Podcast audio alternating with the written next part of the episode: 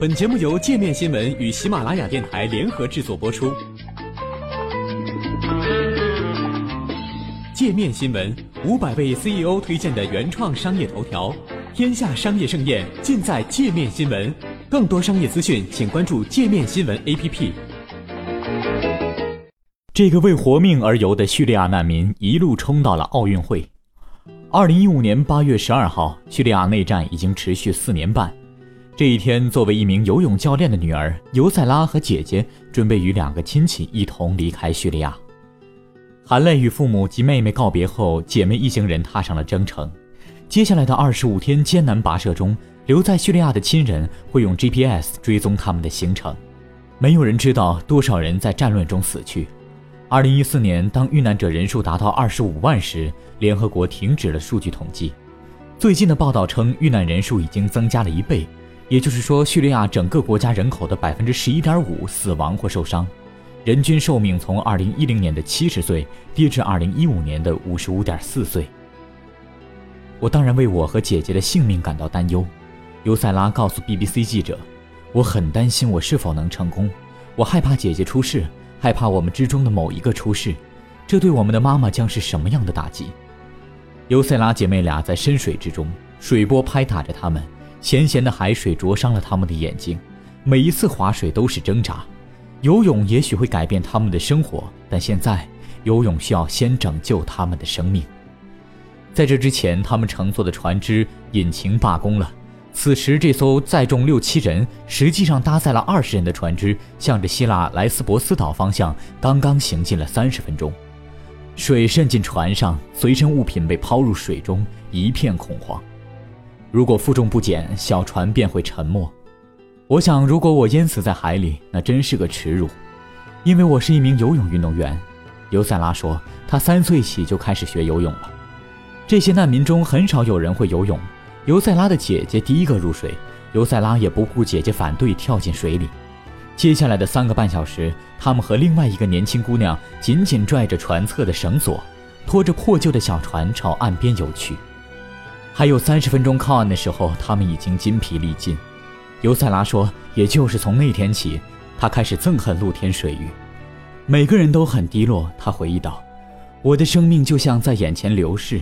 我们把绳子绕在手上，因为即使是我也无法在那样的海浪中游泳。我和姐姐一只手抓着小船，另一只手和一条腿做着蛙泳姿势。最后半个小时，我撑不住了，所以我回到了船上。我非常冷。”现在我看着大海都会头晕，一踏上干燥的沙滩，他就颤抖着倒在地上，然后他开始祷告。撑过海洋并非终点，尽管尤塞拉再也听不到炮声，大地也不再隆隆作响，但在这个新大陆上，并非人人都欢迎他。我们到希腊的时候看到了一个饭店，他回忆说，我们想买点吃的，但是遭到了拒绝，他们认为我们要偷他们的东西。我们说我们有钱。他们不得不让我们买点东西喝。尤塞拉说：“很多人认为难民都没有家，一无所有。有时候我拿着我的 iPhone，他们会说：‘天哪，你居然知道 iPhone！’ 他们认为我们曾生活在沙漠里，但我们曾经拥有一切，就像你们一样。”这些难民完成了长达一千六百公里的跋涉，从希腊出发，穿越了马其顿、塞尔维亚、匈牙利和奥地利，到达慕尼黑，最后到了柏林。他们活了下来。尤塞拉在德国的第一个临时的家是个难民营。他关心的第一个问题是在人生地不熟的城市找到最近的游泳池。一名埃及翻译帮姐妹俩联系了柏林历史最悠久的游泳俱乐部。他们的游泳技术给俱乐部的教练留下了深刻的印象，尤其是尤塞拉，他曾是叙利亚奥委会所支持的非常有竞争力的游泳运动员。经过了四周的训练，尤塞拉的教练开始为2020年的东京奥运会做计划。但今年三月。国际奥林匹克委员会宣布，会有一支由难民组成的队伍参加今年的里约奥运会，向世界上所有的难民传达希望的讯息。里约奥运会开始之前的两个月，尤塞拉收到 IOC 的一封邮件，通知他将参加奥运会的比赛。我特别开心，尤塞拉说，四年后在东京，他将拥有赢得奥运会奖牌的机会。梦想成真，奥运会就是一切，这是个一生一次的机会。在德国精英体育学校体制的支持下，他每天可以在学校附近奥林匹克标准泳池进行两次训练。这位优秀的游泳运动员不断的打破个人最好成绩记录。尤塞拉的教练说他很专注，他的家人们现在都在柏林和他住在一起。他的父母说，女儿现在正在实现着父亲的梦想。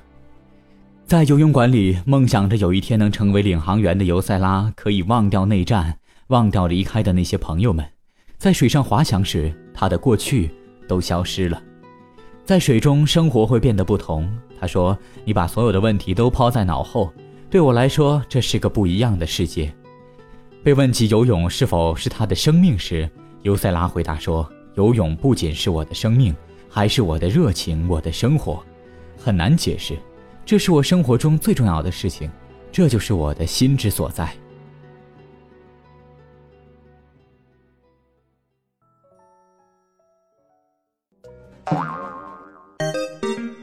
还想了解更多世界各地的商业趣闻，请关注“界面天下”频道微信公众号“最天下”。The very world.